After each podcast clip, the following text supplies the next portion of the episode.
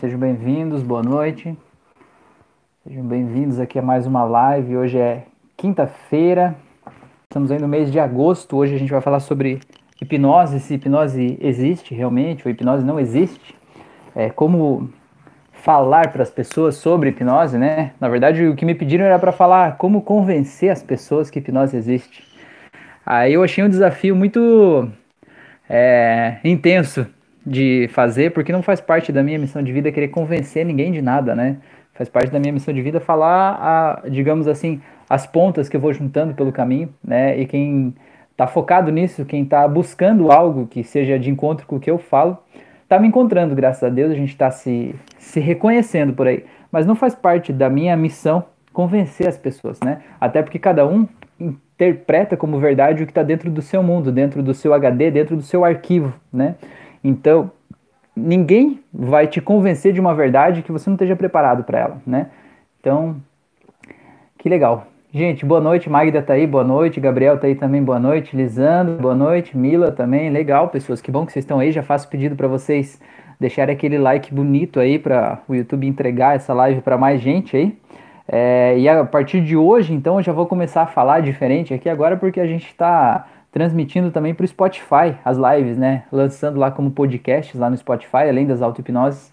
E tem bastante gente que está ouvindo pelo Spotify, né? Então no Spotify, obviamente, não é ao vivo, mas aqui no YouTube é ao vivo e esse áudio está indo para lá. Então você que está ouvindo aí pelo Spotify, seja bem-vindo, né? É, e quem quiser assistir as lives anteriores também pode assistir por lá, né? Ouvir aí, sei lá, no carro, alguma coisa assim, como podcast, fica mais fácil, né? Guilherme, boa noite, Guilherme. Seja bem-vindo aí. Que legal, pessoas que vocês estão aí. Muito bem. Então, o tema da live de hoje é para a gente falar um pouco sobre hipnose, se ela existe, se ela não existe, se é real, se não é real, como comprovar que isso funciona de verdade, né? E eu queria perguntar para vocês já de cara, assim, vocês já passaram por algum tipo de dificuldade, assim? É, faço lives todas as segundas e quintas, Edmilson, boa noite, seja bem-vindo.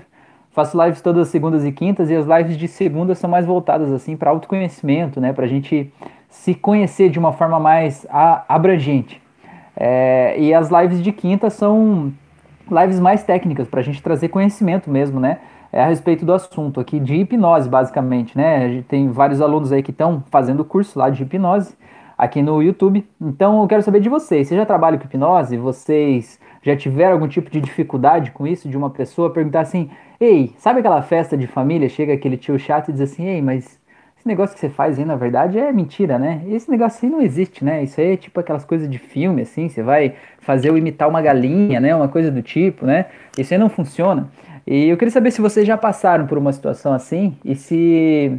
Como vocês reagiram a isso? Ou se vocês vierem a passar por uma situação assim, porque acredite em mim, vocês vão passar. Se vocês falarem para as pessoas que vocês trabalham com hipnose, vocês vão passar. Né? Naturalmente as pessoas vão ver aqueles desafios assim, tipo, ah, eu duvido que você me hipnotiza aqui agora, né? Eu quero, eu quero passar pela experiência, mas às vezes a pessoa ela não, não quer de verdade, né? Às vezes a pessoa ela quer de alguma forma te mostrar que, sei lá, que ela sabe mais, né? De alguma forma, tem gente que quer assim, né? Tem gente que tem um desejo muito grande de, assim, a pessoa se sente pequeno, e aí, quando ela encontra uma outra pessoa, todas as pessoas que estão à volta dela, ela tenta diminuir as outras pessoas para ela se sentir maior, para ela se sentir mais elevada, né, mais grandiosa, né? Então você está ali com um tema que as pessoas acham que dominam, hipnose, né? E aí você pode ser um, digamos, um grande alvo desse tipo de gente, né? Então eu queria saber se vocês já passaram por isso, se vocês não passaram, como vocês agiram, como vocês agiriam, né? Como vocês pretendem agir.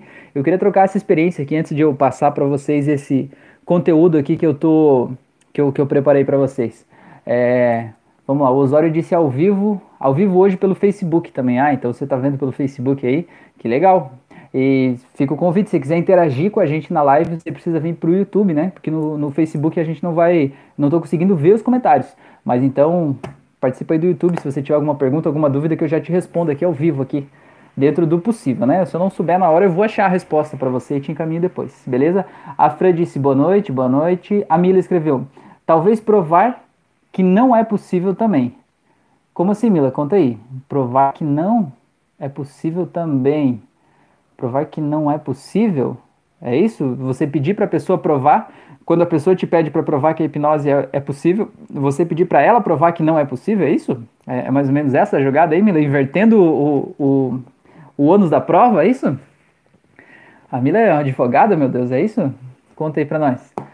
Ei, conta aí, pessoas, conta aí pra nós como é que, como é que foi essa experiência de vocês até agora. Vocês já passaram por isso? Não passaram? Eu já, já aconteceu isso é, comigo em algumas situações, assim, no momento que não era um momento talvez apropriado, sabe? Um momento em que as pessoas não iam estar. Tá, é, é, entregues para aquele processo, sabe? Não iam poder se concentrar naquilo ali. A pessoa queria saber, mas sem poder se concentrar, né? Então, não existe um momento certo para você fazer hipnose, não existe tipo, ah, eu só faço hipnose se for a pessoa deitada na maca, né? Tentando é, passar por uma sessão especificamente, né? A pessoa está aberta lá para o processo. Não é assim, você pode fazer em qualquer lugar. Tem exercícios simples de hipnose, como aquele de colar os dedos, né, que é uma pseudo-hipnose, ou de colar as mãos, né, que você pode fazer em qualquer lugar. Você pode fazer na fila do banco, você pode fazer numa festa de família, mas a questão é que você precisa ter certeza que aquela pessoa que você chamou para fazer a experiência, que ela está realmente interessada naquilo ali. Ela não está interessada em provar que aquilo vai dar errado, tá? E eu já vou te explicar por quê. É, vamos lá, a Mira escreveu aqui: uma pessoa pedir a hipnose para provar que não é possível, tentar desmascarar. Ah, tipo a pessoa assim, eu já sei que não dá certo, né? Então eu vou pedir para ele fazer em mim para mostrar e provar que não dá certo, né? Para provar que isso é uma mentira. Então, beleza. Então vamos lá pro, pro conteúdo aqui.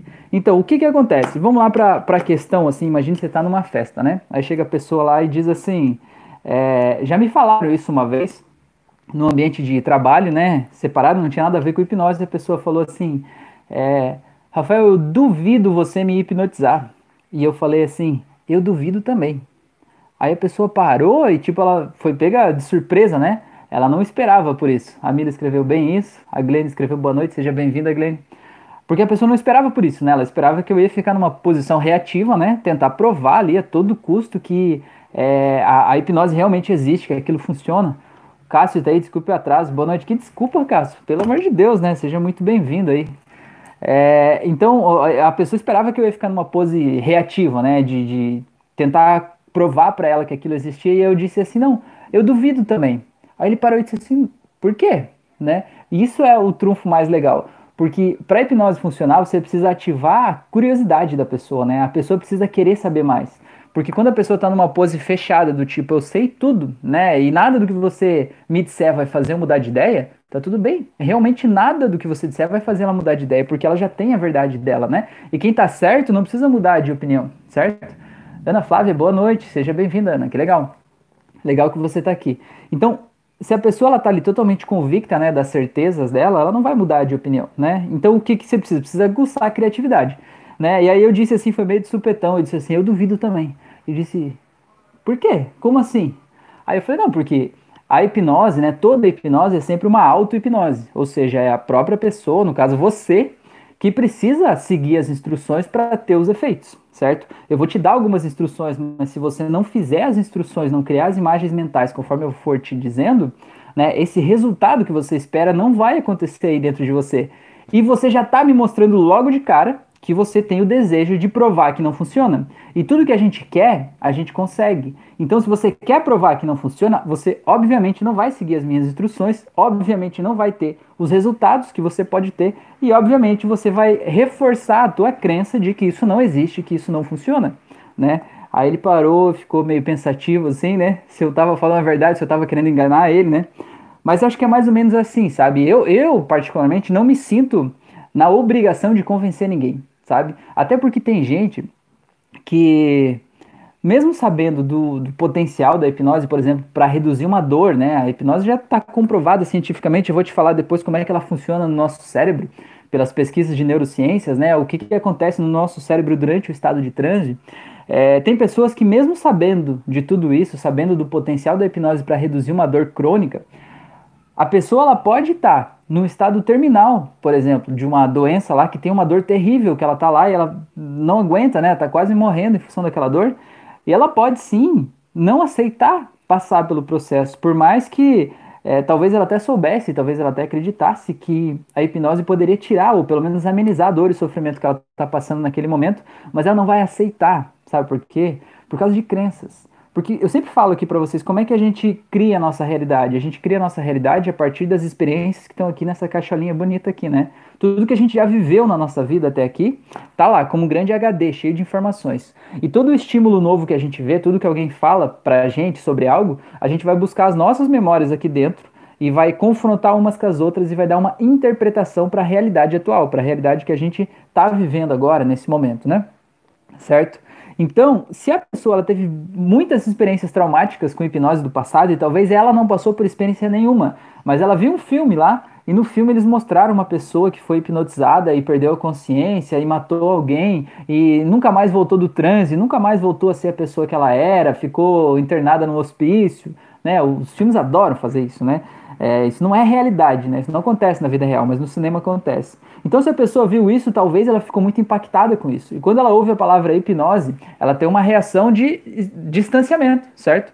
E quando ela tem essa reação de distanciamento, que ela está fechada, ela criou uma barreira entre ela e aquele assunto, cara, não existe nenhum argumento lógico do mundo que possa fazer essa barreira desaparecer não pelos argumentos lógicos. O único jeito é você fazer a pessoa entender por dentro do caminho mental dela de que aquilo que ela está sentindo ou pensando sobre aquele assunto é uma crença e que aquilo que ela viu lá naquele filme lá, daquele jeito lá, não é a realidade, né? Mas não é com dados que você vai conseguir fazer isso, né? É por meio de uma experiência, por meio de emoções, por meio de sensações que ela vai conseguir quebrar essa crença. E não adianta você vomitar informações em cima da pessoa. Você pode trazer um, revistas médicas científicas ali, né? Esfregar na cara da pessoa, ela vai dizer, mas eu ainda assim não acredito.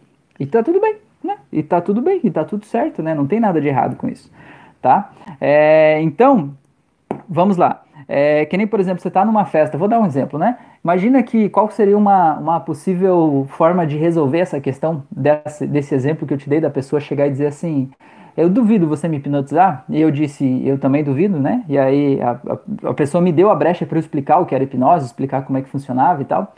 E naquele momento a gente não seguiu com o processo para eu sugerir induções ali para a pessoa, né? É, para começar o processo de hipnose ali, de efeitos físicos, porque aquele momento não era um momento adequado, assim, sabe? As pessoas que estavam ali no ambiente estavam preocupadas com outra coisa e elas não estavam focadas naquilo, né? Não quer dizer que a gente precise um momento adequado, estilo consultório para isso, mas quer dizer que as pessoas precisam estar num estado emocional, um estado de. Ah Olá, vocês estão me ouvindo, pessoas? Teve uma falha de conexão aqui. Se vocês puderem me, me dar um ok aí, saber se vocês estão me ouvindo, me vendo, se está tudo certo, aí eu fico muito feliz. Porque teve um, um probleminha aqui de conexão, ficou rodando. É... O Alan escreveu: Boa noite, galera bonita.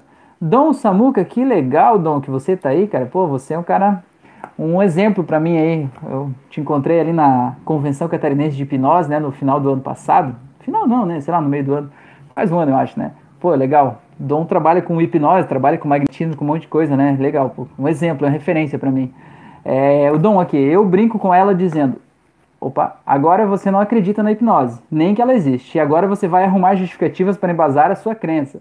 Então, depois da brincadeira, eu falo sério com ela e faço com outras pessoas menos com ela. Exatamente.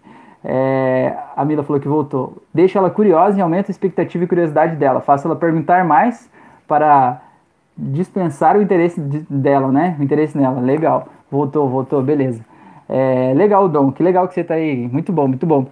Então, esse é um caminho muito interessante, né? É um caminho de você despertar a curiosidade da pessoa e você não ir ali, digamos, para um embate, né? Porque se a pessoa já se mostrou fechada para isso, não adianta você começar o processo com ela né? Porque por mais que você tenha dito, tenha criado um, uma certa curiosidade, né? É, ela ainda não teve, provavelmente, na vida dela, não teve nenhuma experiência que está arquivada ali no HD dela de que a hipnose existe realmente, né? Ela não viu uma pessoa que ela conhece passando pelo transe, esquecendo o nome, esquecendo o número, esquecendo algo assim, né?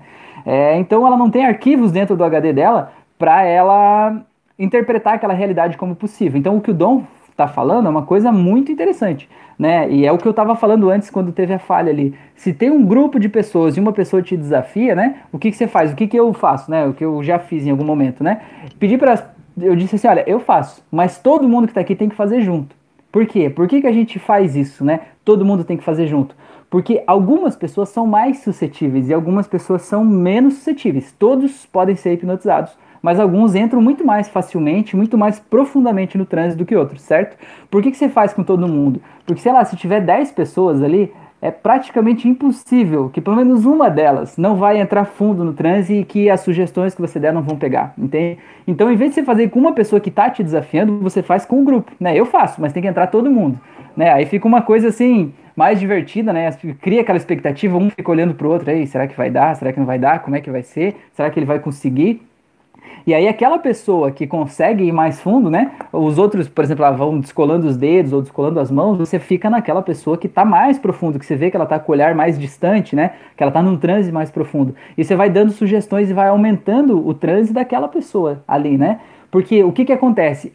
O fato daquela pessoa estar tá em transe, aquela pessoa ser alguém que o outro conhece, viu aquilo acontecendo, é, faz com que essa outra pessoa que duvidava crie dentro dela um registro de que, opa, hipnose é possível, né? Essa pessoa aí, né, meu amigo não está fingindo agora e está dando certo com ele, né? Então fica pelo menos aquela dúvida, não quer dizer que ele vai acreditar que exista, mas pelo menos ele tem um contraponto ao argumento do não existe, certo?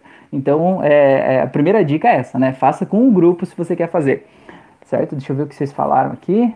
É, o Edson falou que foi uma falha passageira, beleza. O Dom falou despertar, isso aí, o carinho é recíproco. Ah, legal. Cle Clayton tá aí, boa noite, legal, seja bem-vindo. Beleza, então, pessoas, então é, a sugestão, né, no grupo é mais ou menos essa, assim, né, se alguém te desafia, eu particularmente não entro nessa, né, tem gente que gosta de provar, né, que vai lá e entra, assim, né, mas eu particularmente não sou dessa, dessa vibe aí, né, eu vou por, por outros caminhos, tá? É, então, o que, que, eu vou te dizer? Digamos que você já conseguiu fazer algum, alguma rotina de hipnose, como colar os dedos, colar os olhos, sei lá, colar as mãos. Enfim, não é disso que eu quero falar aqui hoje das rotinas em si, de como você pode fazer rotinas, né? É, você vai ter outros lugares, até no, no, meu próprio YouTube lá tem outros vídeos só falando sobre tipos de pseudo-hipnose que você pode fazer, né? Para você levar a pessoa até o estado de transe é, de induções, aprofundamentos, enfim. Mas hoje aqui eu quero falar sobre como agir no caso, né, de provar para as pessoas que a hipnose existe. Então vamos pelo viés científico, tá? Primeiro passo, então, como eu falei, é você entender que não adianta você argumentar com uma pessoa que está fechada, certo? Você pode vomitar todo o conceito científico ali, que a pessoa vai continuar na opinião dela e acabou, né? E tá tudo certo, e ela vai estar tá certa, no mundo dela ela vai estar tá certa, tá? Então, uma pesquisa que foi feita em 2017 fala sobre o que, que acontece no cérebro das pessoas durante o estado de transe, né? Eles pegaram mais de 500 pessoas e dessas 500 pessoas eles pegaram as pessoas que estavam mais numa escala de suscetibilidade, a hipnose estavam mais em cima, ou seja, eram mais suscetíveis, eles acessavam mais fácil o estado de transe, né? eles aprofundavam mais rapidamente o estado de transe, e eram 30 e poucas pessoas aqui em cima, e eles pegaram as 20 e tantas pessoas que estavam aqui embaixo, que eram as pessoas menos suscetíveis, as pessoas que de alguma forma não conseguiam acessar o estado de transe de forma tão forte, tão intensa, não apresentavam os efeitos, é como se aquilo não funcionasse muito bem para elas, né? Então, do universo de 500 e poucas, eles pegaram as 30 e poucas que estavam mais aqui em cima, mais suscetíveis, e as 20 e poucas mais aqui embaixo, e fizeram um comparativo com testes padronizados entre essas, esses dois grupos, né? O que, que acontecia no cérebro dessas pessoas durante algumas atividades específicas, e elas estavam sendo monitoradas dentro do, dos equipamentos de. Ai meu Deus, me fugiu a palavra agora ah, aquele equipamento que a pessoa entra dentro, ressonância magnética, né? Eu acho que é isso. Se o Cássio tiver aí, ele vai poder me dizer como é que é aquele equipamento que mede a atividade da irrigação sanguínea dentro do cérebro. Eu acho que é a ressonância magnética, né? Que mostra isso. Então, por meio desse equipamento, eles conseguem ver que partes do cérebro ficam mais irrigadas em um determinado momento, quando você está numa determinada situação. É, e com base no mapeamento do cérebro, eles sabem então quais áreas do cérebro estão sendo mais ativadas, mais usadas, né? Naquele momento ali que você tá, tá fazendo aquela medição, né? Tá, vamos lá. É, o Dilson escreveu que cheguei tarde. Não, não existe tarde, Dilson. Toda hora é hora certa, meu amigo. A Mila escreveu: é, Eu não consigo fazer hipnose de rua. Será uma crença minha? Pois eu não acreditava na hipnose de rua, já a terapêutica vivi e fazer esse procedimento é rápido, até mesmo as pessoas mais resistentes. Então, Mila, eu posso te dizer, é uma crença tua, né? Você sabe fazer hipnose, você já fez sessões tão profundas, né? Você já me deu tantos relatos aí de pessoas que foram a um transe tão distante aí, né? Que você consegue levar as pessoas tão intensamente. O que eu vejo, que geralmente é uma coisa que faz a gente ter um pouco de medo da hipnose de rua, é o medo do fracasso, sabe? É o medo de falhar, Porque numa consulta, digamos assim, né, é, no, no, no consultório só tem você e uma pessoa. Então talvez o teu medo de falhar com aquela pessoa seja assim, tipo, ah, se eu passar vergonha aqui é só uma pessoa, né? Eu peço desculpas para ela, sei lá, devolvo o dinheiro, não sei como é que você age em relação a isso, né?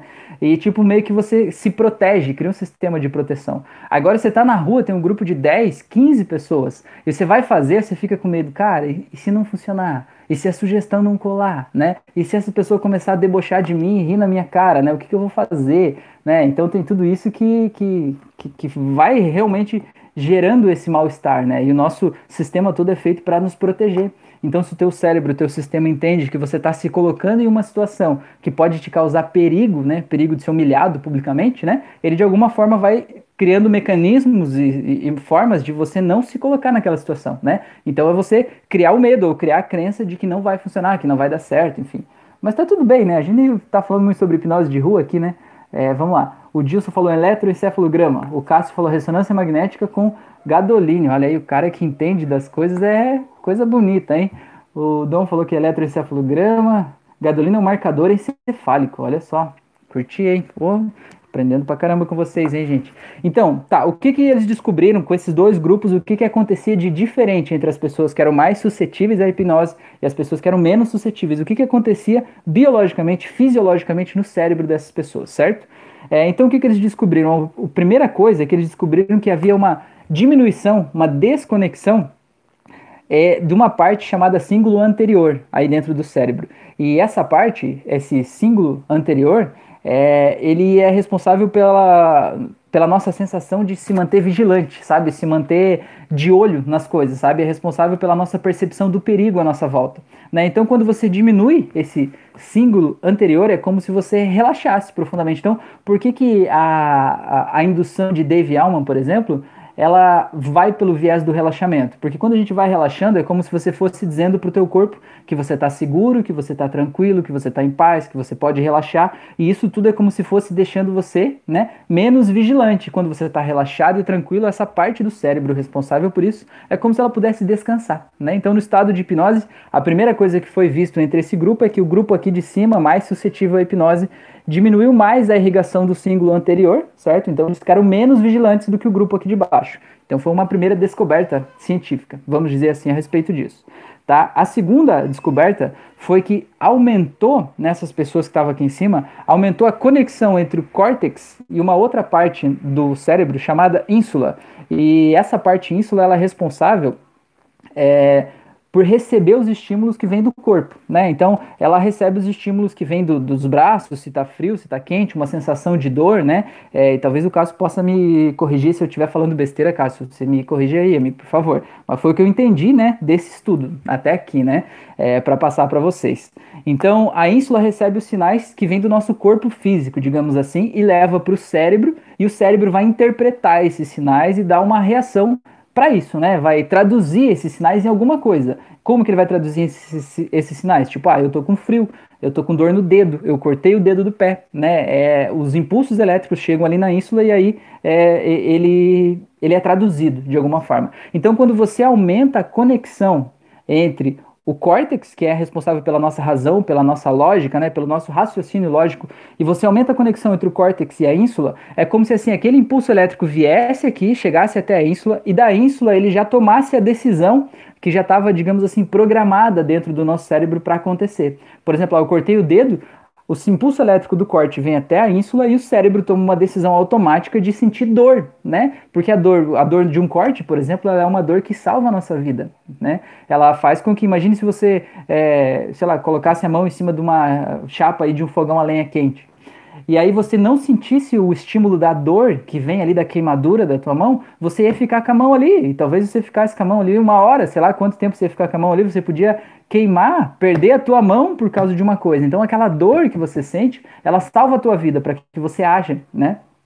E a ínsula é responsável por receber esses impulsos. Então, no estado de hipnose, quando a gente aumenta a conexão entre o córtex, que é responsável pela lógica, e a ínsula, é como se a gente pudesse interferir logicamente, racionalmente, nesses impulsos que estão aqui na ínsula, certo? Nesses é, sinais elétricos que estão na ínsula. Então, chegou um sinal elétrico de um corte no dedo, eu estava sentindo dor. E aí, no estado de hipnose, quando a gente faz uma indução do transe, a gente faz o relaxamento, a gente consegue, por meio do, do, da nossa razão, do nosso neocórtex aqui, a gente interferir naquele impulso e dizer assim: ok, eu sei que tem um corte lá, nesse dedo, e eu percebi esse corte, mas ele já está sendo tratado, cuidado, e nesse momento você pode diminuir a minha percepção de dor. Não quer dizer que vai diminuir a dor necessariamente, mas diminui a quantia que a pessoa sente aquela dor, certo? Porque a dor não está no dedo, a dor está no cérebro. Né? O, o corte apenas envia um impulso elétrico para o cérebro, que a ínsula recebe, e ele interpreta como dor. Aí no estado de hipnose, o neocórtex consegue interferir nisso, né? E diminuir, ou alterar, ou mudar a forma como você está sentindo aquela dor,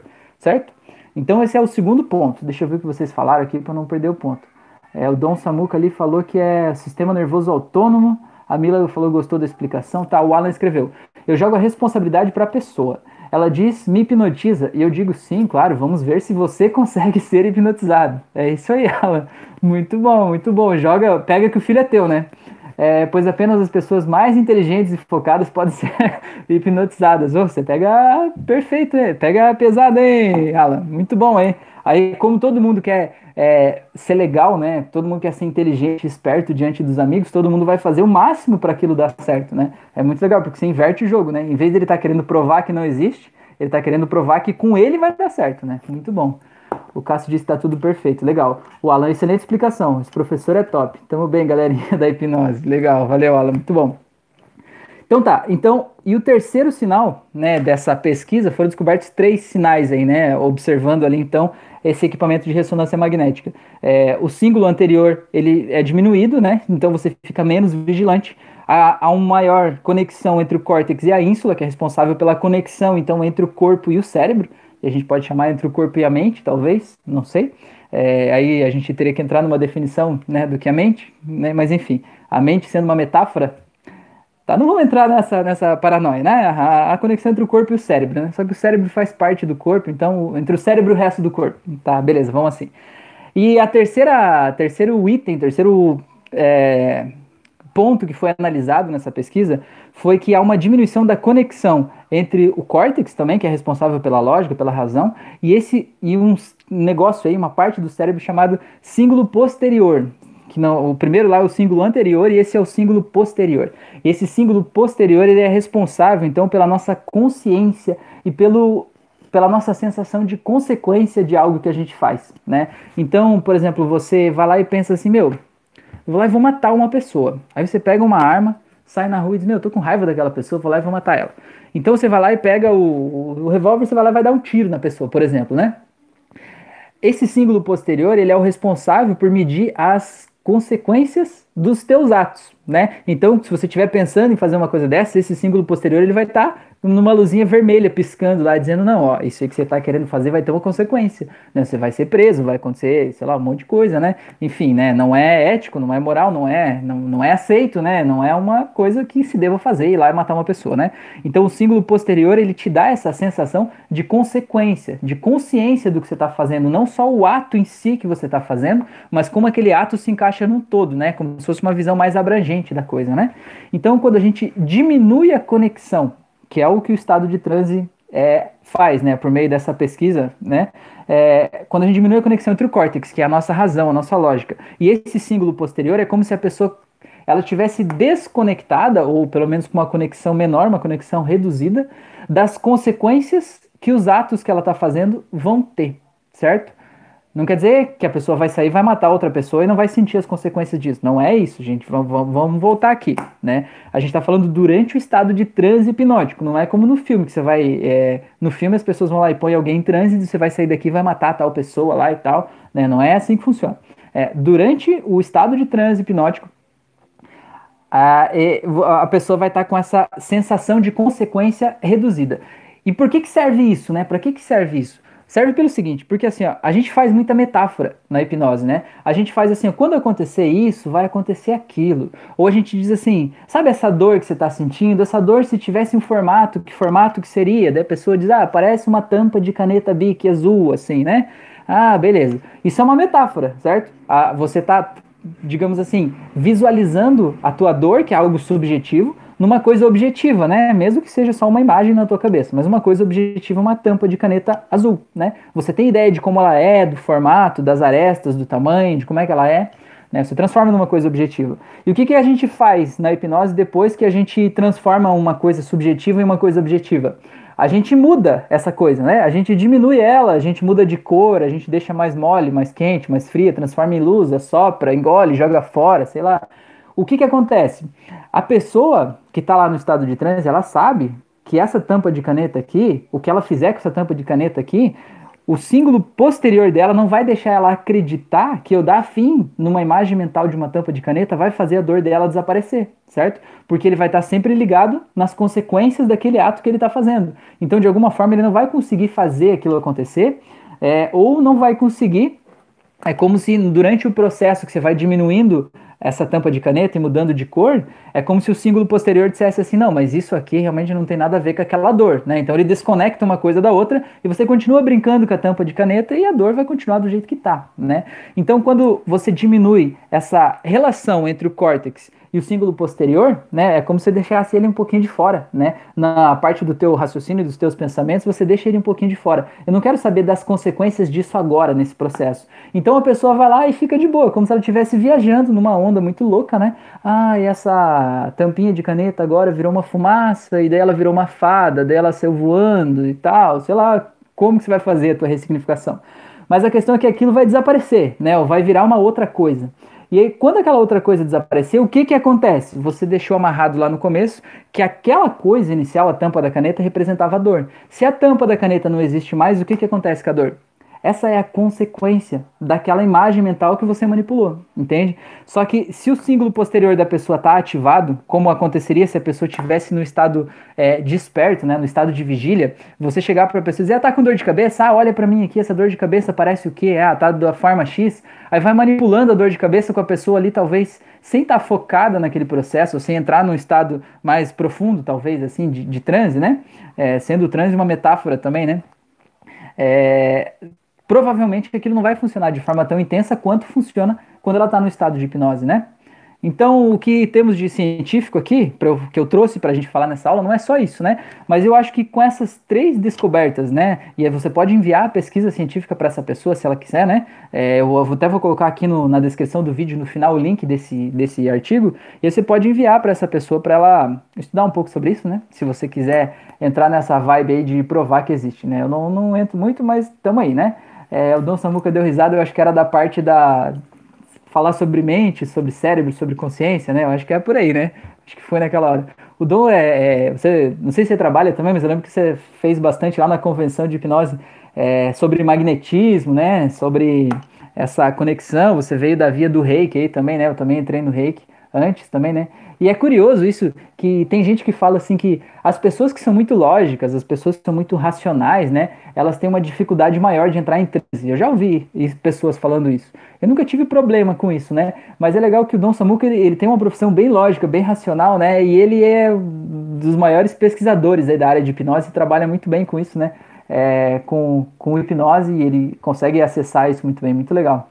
Tá, a Mila falou que paranoia são na segunda. É, beleza, Mila. Segunda, então, bem lembrado. A gente pode falar sobre mente, cérebro e consciência, né? E eu superior, essas paradas todas aí, né?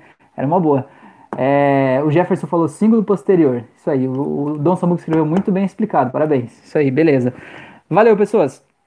Então tá, é, outra coisa que eu anotei aqui pra gente falar hoje, né, minha ideia de quinta é a gente falar um pouco mais sério assim, sobre hipnose.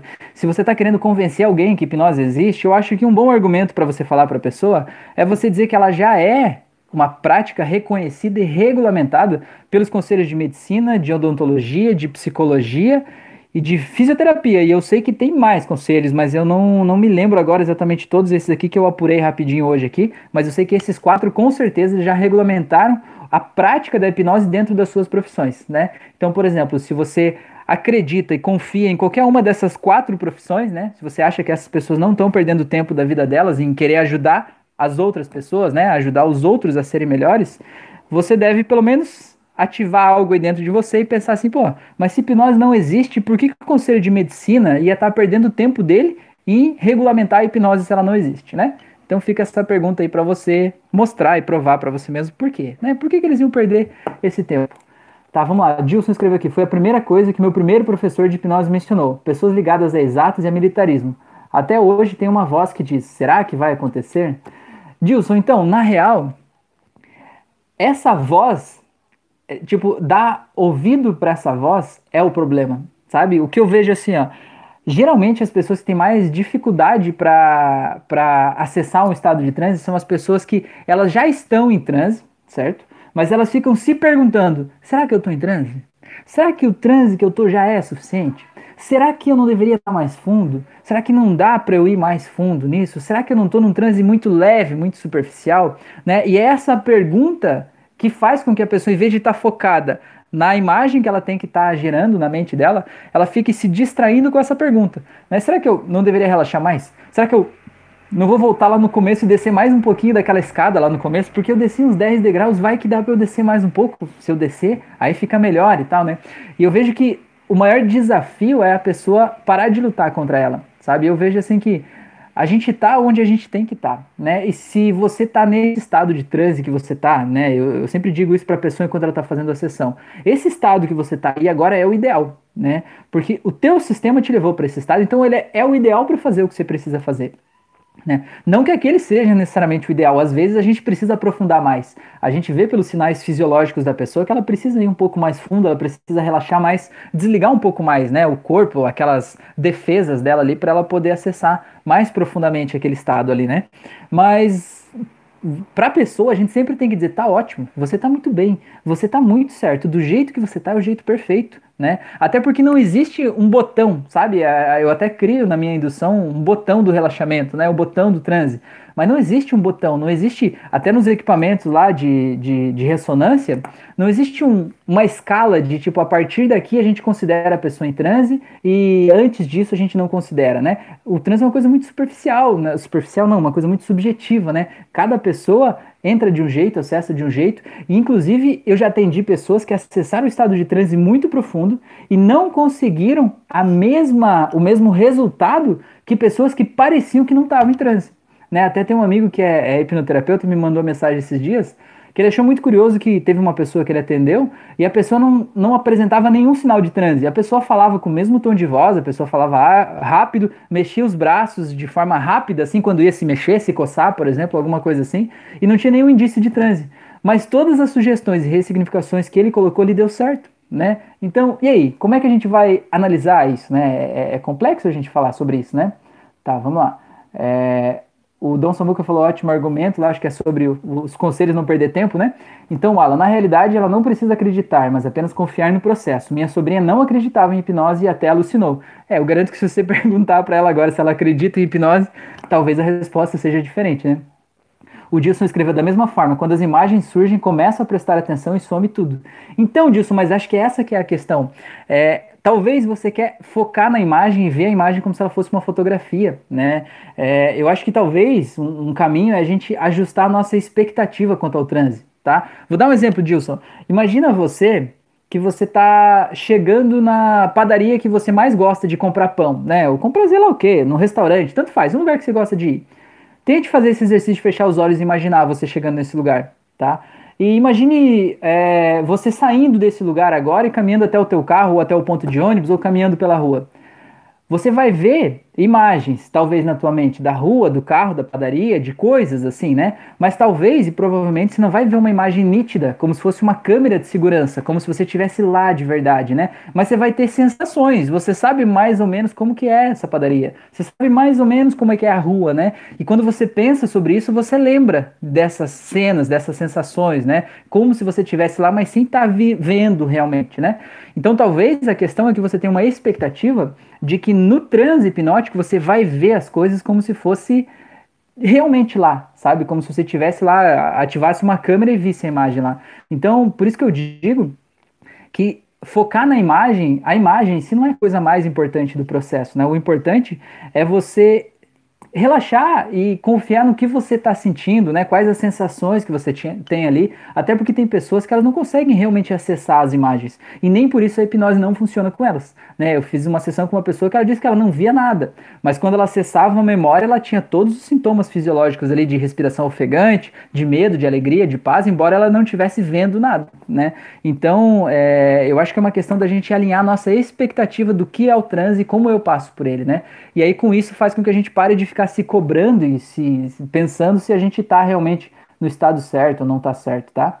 É, o Dom Samuca, percepção, percepção genial sobre a resistência ao trânsito. Legal. O Alan escreveu: Minha esposa e assim é assim.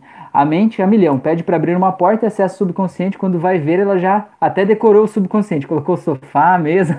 E quando aprofunda muito e o paciente não consegue responder de tão relaxado. Acontece com a tua esposa também, Alan? É isso aí, tem que ir trazendo de volta, né? A pessoa aprofundou demais, você vai puxando, né? Vai puxando a cordinha de volta. E vai voltando, vai voltando, tá? Beleza? Tá, deixa eu passar aqui o que mais eu, eu, eu anotei aqui para vocês, né? A gente já tem 40 minutos de live, meu Deus, isso acontece muito rápido.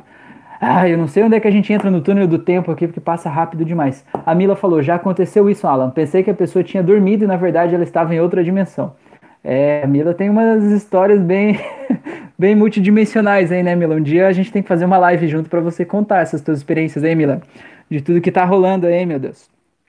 Tá, é, outra questão, né, se você quiser entrar na vibe de convencer as pessoas de que hipnose existe, é você falar para elas sobre os resultados, né? porque o resultado é indiscutível. Então, por exemplo, convidar um grupo de pessoas para fazer a sessão, fazer a sessão não, fazer a, a pseudo-hipnose, aquela de colar os dedos ou de colar as mãos, porque quando ela vê uma pessoa que está com aquele resultado ali, o resultado das mãos coladas e a pessoa ficando desesperada, meu Deus, eu não consigo separar as mãos, aquele resultado é indiscutível. Entende? Aquele resultado é indiscutível. Aquele resultado vai criar uma memória dentro da cabeça dela que vai confrontar a memória do isso não existe certo? E aí ela vai pelo menos ter que abrir uma portinha ali dentro dela, né? Então você pode contar histórias de casos clínicos, né? De quem já atende, né? Você pode contar histórias dando detalhes de pessoas que vieram até teu consultório, que tinham o problema X e como a pessoa vivia a vida dela para gerar aquele problema e de que forma a hipnose ajudou ela a se sentir melhor em relação àquilo, né? Mas você tem que contar isso de forma íntegra, né? O ideal é que você tenha essa história aí e você contar de forma íntegra para que a pessoa sinta a verdade daquilo ali e a história do outro acaba funcionando como uma metáfora para ele mesmo, né? E às vezes só de você contar a história da outra pessoa faz com que ele melhore do problema que ele tava, né? E aí ele vai dizer que foi outra coisa que ajudou ele, jamais você. Tudo bem. É, e a última, última coisa aqui que eu, que eu quero falar para vocês, é, que eu anotei aqui, é um livro é um livro chamado O Erro de Descartes. Eu não sei se vocês já ouviram falar desse livro aí, é, porque assim, ele foi criado por um médico também, é, e ele é responsável por cirurgia, né, neurocirurgião. E aí o que, que ele fez? Ele descobriu durante as pesquisas dele que por que, que, ele chamou desse nome, né? Parece um livro de, de, literatura, assim, com esse nome, né? É porque quem que era o Descartes? O Descartes era o cara da frase do penso, logo existo. Ou seja, a minha existência se justifica pelo meu raciocínio, pela minha lógica, né? Pela minha razão, né? O mundo se define de forma binária, né? Matemática, né? Tudo tem uma causa e uma consequência lógica, né? Certo. E aí o que, que esse cara fez? Ele, ele é especialista em acompanhar casos de pessoas que tiveram alguma lesão no cérebro, né? Lesão física mesmo, tipo, ah, estourou uma bomba, levou um tiro no cérebro, teve que fazer uma cirurgia, ou teve um tumor que tirou uma parte do cérebro, né, da pessoa. Então ele acompanha essas pessoas e ele vai vendo os resultados, ou digamos assim, os problemas que essas pessoas têm, os problemas que elas apresentam na vida delas, pela falta daquela parte específica do cérebro.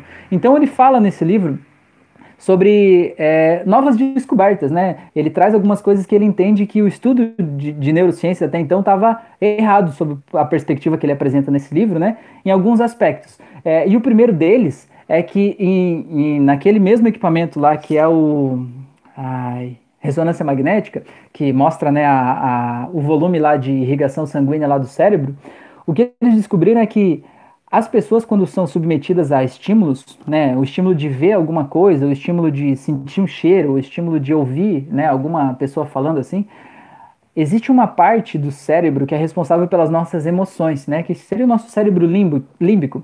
É, essa parte do cérebro, ela é ativada alguns milissegundos antes da parte do neocórtex, que é responsável pela razão. E o que, que isso faz de diferença na prática? Né? O que, que isso faz de diferença na prática? A diferença é toda. É toda, porque qual que era a visão de Descartes? Então, você pensa, aí o teu pensamento lógico racional vai criar uma emoção, ou seja, a emoção como um reflexo do que você está pensando, né? E nesse livro ele traz a teoria oposta. Ele diz que os estímulos eles entram primeiro pela nossa parte sensorial e a gente sente uma emoção ligada àquele estímulo, certo? Por isso que a parte do cérebro emocional é ativada primeiro e depois que a gente sentiu essa emoção, aí sim é que vai para o nosso neocórtex tomar uma decisão sobre aquilo. Então a gente acha que a gente toma decisões lógicas, racionais na vida, sendo que na verdade a nossa lógica só é ativada depois que o emocional já foi ativado, já foi impresso, depois que ele já sentiu algo, depois que ele já se impressionou com algo, e depois que você vai decidir. Então, que diferença isso faz na tua vida, né? Se você acha que é uma pessoa totalmente lógica e racional, descobrir que a sua emoção decide antes da tua razão. E só depois que a tua emoção já decidiu, quais opções você tem diante daquele fato, aí é que vai para a tua razão encontrar quais são os argumentos lógicos e racionais que vão embasar a decisão que você já tomou de forma emocional, de forma inconsciente, né? Antes da tua consciência ser ativada, você já tinha decidido. Então, olha que louco isso, né? E, e meu, isso não prova que a hipnose existe, mas isso é, faz a gente pensar um pouco sobre como o nosso cérebro funciona, né? E por que que na hipnose a gente trata muito padrões emocionais, né? A gente trata muito é, respostas automatizadas, né? Gatilhos que ativam memórias que trazem traumas, como a síndrome do pânico, por exemplo, traz um trauma, né? Então, na hipnose, a gente dessensibiliza esses gatilhos, a gente solta a emoção que estava associada àquelas memórias. Então, se você entender que todo o estímulo que vem de fora, primeiro ele é interpretado pela sua emoção, para depois a tua razão tomar uma decisão, se você entender que quando você suaviza os estímulos negativos que iriam imprimir a tua emoção de forma negativa, certo? Você abre maior possibilidade para o teu racional decidir, abre novas portas, novos caminhos, entende? Então, se isso fizer sentido para vocês, é, eu vou ficar muito feliz, porque para mim faz muito sentido. Então, eu queria saber de vocês o que, que vocês acham. O que eu tinha preparado para hoje é isso. Eu achei que ia ser mais rápido, como sempre, eu sempre falo isso. Então, se fez sentido para vocês, me contem aí. Se tem alguma dúvida, alguma coisa, conta aí para mim que, que o que faz isso aqui acontecer é essa troca, tá? É, vamos lá. O Jefferson escreveu aqui: hipnose é uma ferramenta sensacional. Uma pena a rejeição das pessoas. É isso aí. Beleza. O Jefferson falou amígdala. Então, Jefferson, a amígdala é responsável pelas emoções também no cérebro. Só que a amígdala, ela é mais responsável, digamos assim, de forma mais intensa, pelas nossas emoções mais primitivas sabe? A amígdala é que dispara aquele impulso assim de luta ou fuga, sabe? Ela meio que obriga a gente a agir instintivamente. Então, quando a amígdala é ativada, é, é diminui uma reação, diminui, digamos assim, a conexão do nosso neocórtex.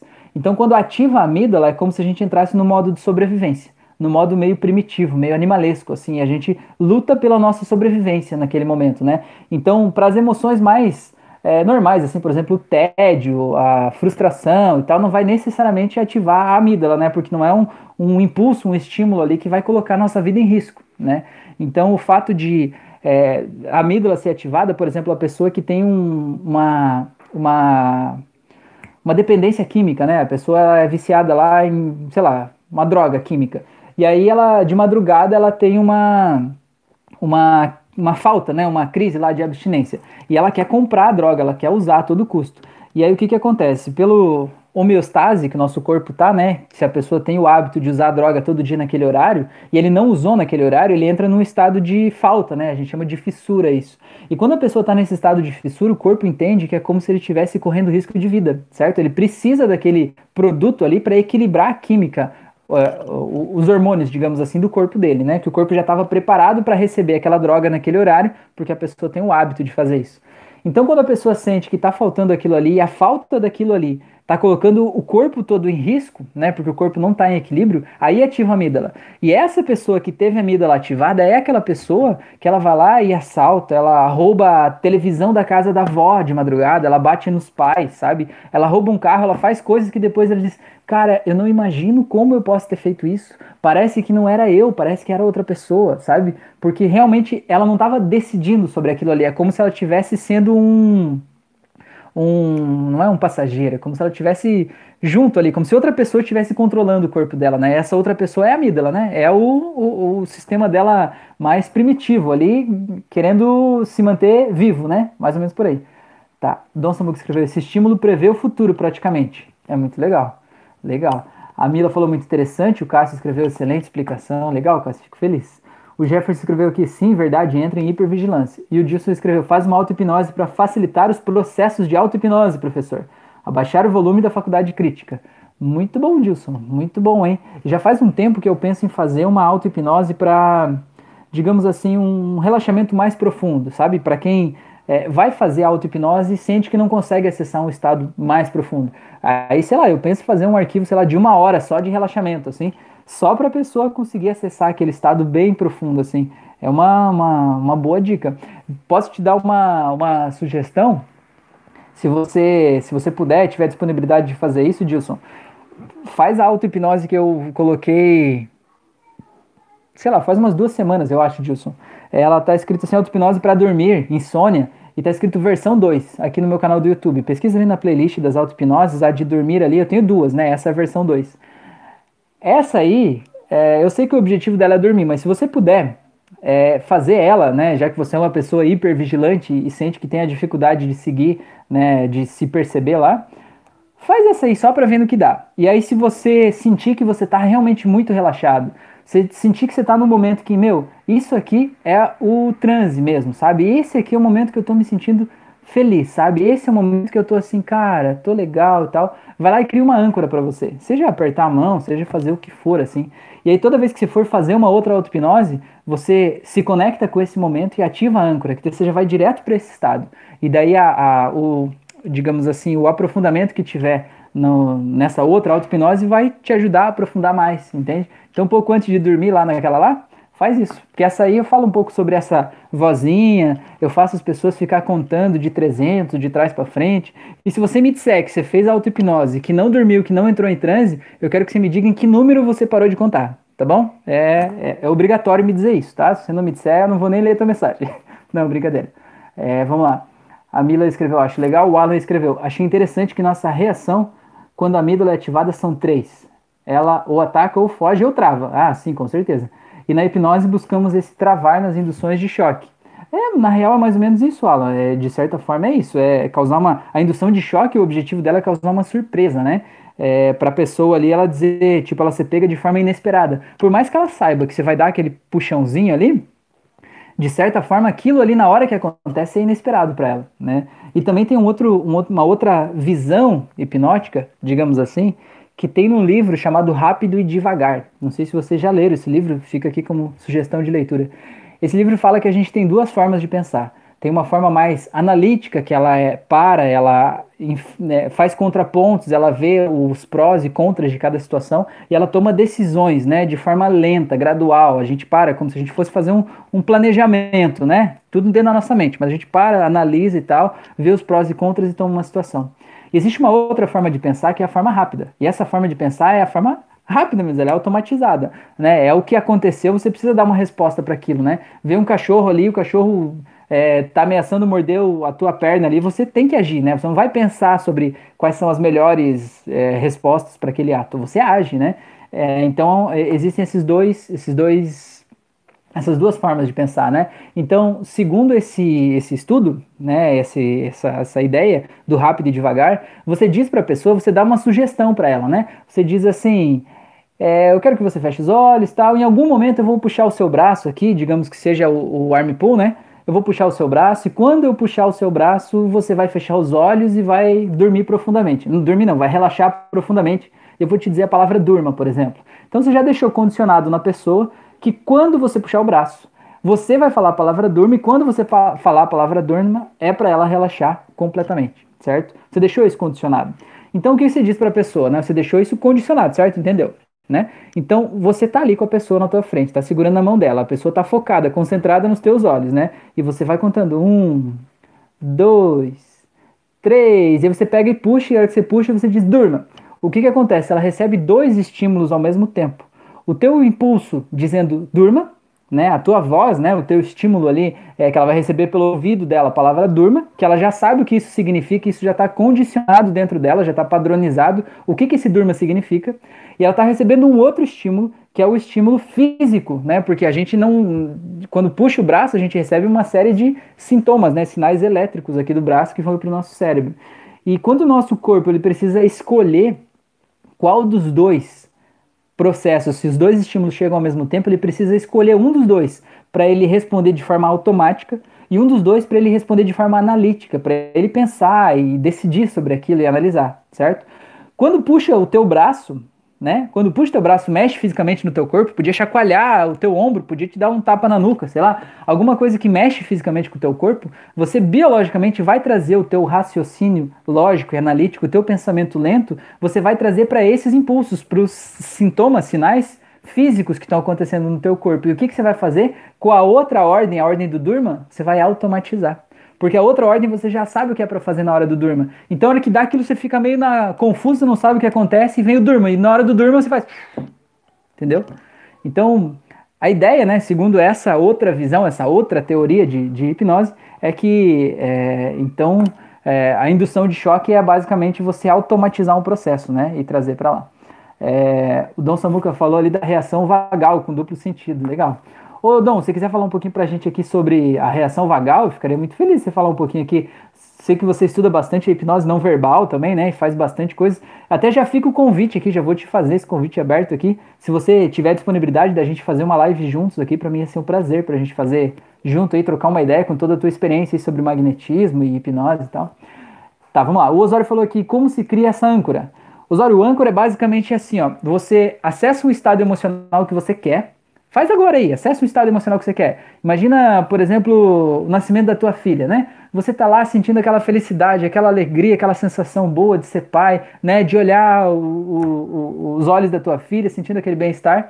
E o que, que, você faz? Você ativa no teu corpo algum sinal físico que te, é, te lembre disso, certo? Então você pode beliscar a tua mão, pode cruzar os dedos, pode apertar uma mão, pode, sei lá, enfiar o dedo no ouvido, enfiar o dedo no nariz, sei lá o que você quiser fazer mas desde que você diga para você mesmo que esse sinal você quer que ele esteja ancorado aquele estado emocional específico que você está sentindo naquele momento. Mas você precisa estar tá sentindo o estado agora, na hora que você cria a âncora. Não adianta você pensar como, ai, como eu fui feliz lá no passado, quando aconteceu aquilo, vou criar uma âncora. Não. Você precisa sentir aquilo lá, você precisa voltar lá e sentir aquilo como se fosse agora. Aí você cria a âncora.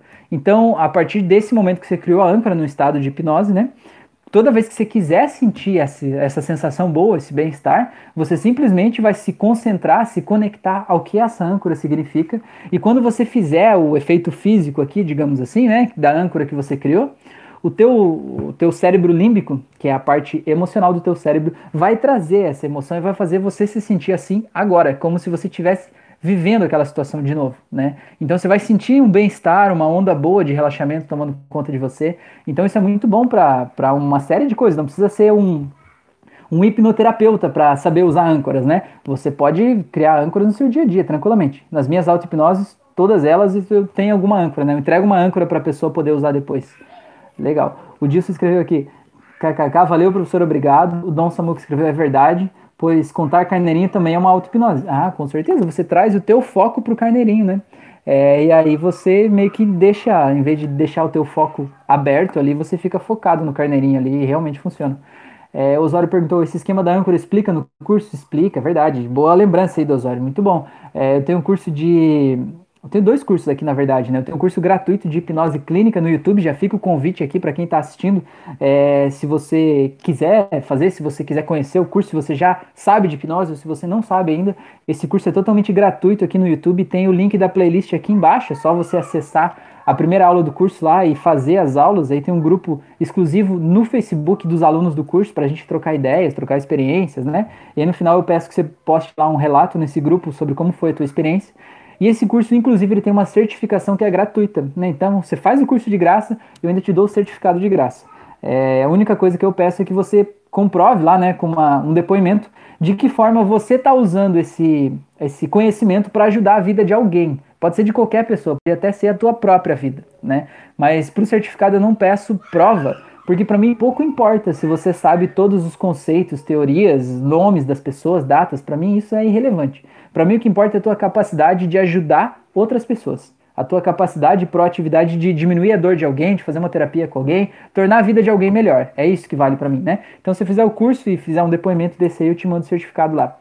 Beleza? E eu tenho um curso de para controle de ansiedade, também tem o link aqui na descrição. E aí esse curso tem também, a gente fala de âncoras, a gente cria várias âncoras lá, e aí tá aqui na descrição para quem quiser saber mais sobre ele, tá?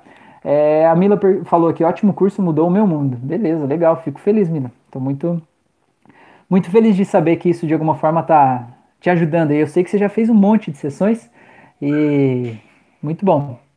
Muito bom. Então tá, pessoas, a gente está chegando em uma hora aqui, 59 minutos de live. Então eu agradeço demais a atenção de vocês. Se vocês não tiverem dúvidas ou perguntas, ou se eu não deixei nenhuma corda solta aí, eu já vou ficando por aqui então. Ou se vocês quiserem perguntar mais alguma coisa, já, já podem perguntar aqui ou falar, sei lá. Senão já vou desejar uma ótima noite para todos vocês. Pedir para que se alguém por acaso não deixou o like, põe o like ali que me ajuda, né? Ajuda o YouTube a entregar esse vídeo para mais pessoas e ajuda você também a receber mais conteúdos como esse do YouTube, porque quando você assiste o vídeo que você gosta e você não põe o teu like lá, o YouTube acha que aquilo não é importante para você, então ele não te traz mais daquilo. E quando você vai colocando like, se inscreve nos canais, se você está vendo essa live e não está inscrito no canal, pelo amor de Deus, né? Se inscreve lá, ativa o sininho e ajuda a compartilhar com as pessoas, né? Levar esse conhecimento aí, porque o meu objetivo maior é ajudar, tornar esse mundo um lugar melhor, né? E eu vejo que a hipnose é uma ferramenta maravilhosa para isso, tá? A Mila escreveu gratidão aqui. O Dom falou: amuletos são âncoras visuais também, baseadas em crenças que, por sua vez, ativam também o estado emocional. Exatamente, com certeza. O Jefferson falou: valeu, um abraço. O Dom Samuca falou: obrigado pelo convite, vamos marcar. Beleza, então, pessoas? Então, agradeço demais a atenção de vocês. Desejo uma ótima noite, um ótimo final de semana que se aproxima aí. Tudo de bom para vocês. Eu agradeço demais pela atenção que vocês estão me dando. Estão me dando a coisa mais preciosa que vocês têm na vida, que é o tempo, né? Nosso tempo está passando, né? Então, vocês podiam estar tá fazendo qualquer outra coisa no mundo e vocês decidiram estar tá aqui, agora, nesse momento, é, assistindo essa live, de alguma forma tentando aprender algo mais sobre a nossa psique, sobre a gente mesmo, sobre hipnose, né? É, e nos aperfeiçoar, isso é muito bom. A Fran falou: o curso está no Spotify também, bem lembrado, é verdade. Eu coloquei, a Fran, na verdade, colocou mais coisas no Spotify, eu só tinha as auto-hipnoses lá. E ela está colocando todas as lives lá no Spotify, colocou todas as aulas do curso também estão lá no Spotify. Então legal, porque no Spotify você pode fazer com a tela fechada, né? Então, sei lá, você põe no. Vai trabalhar aí, fecha a tela do celular e fica ouvindo lá essa minha vozinha suave no seu ouvido te falando sobre hipnose, né? Para você ser hipnotizado pela minha voz, por aí. Beleza? O Dom falou ótima live, boa noite, sucesso, valeu, amigo Edmilson falou obrigado, boa noite a todos. Valeu, pessoas, um grande abraço e até a próxima.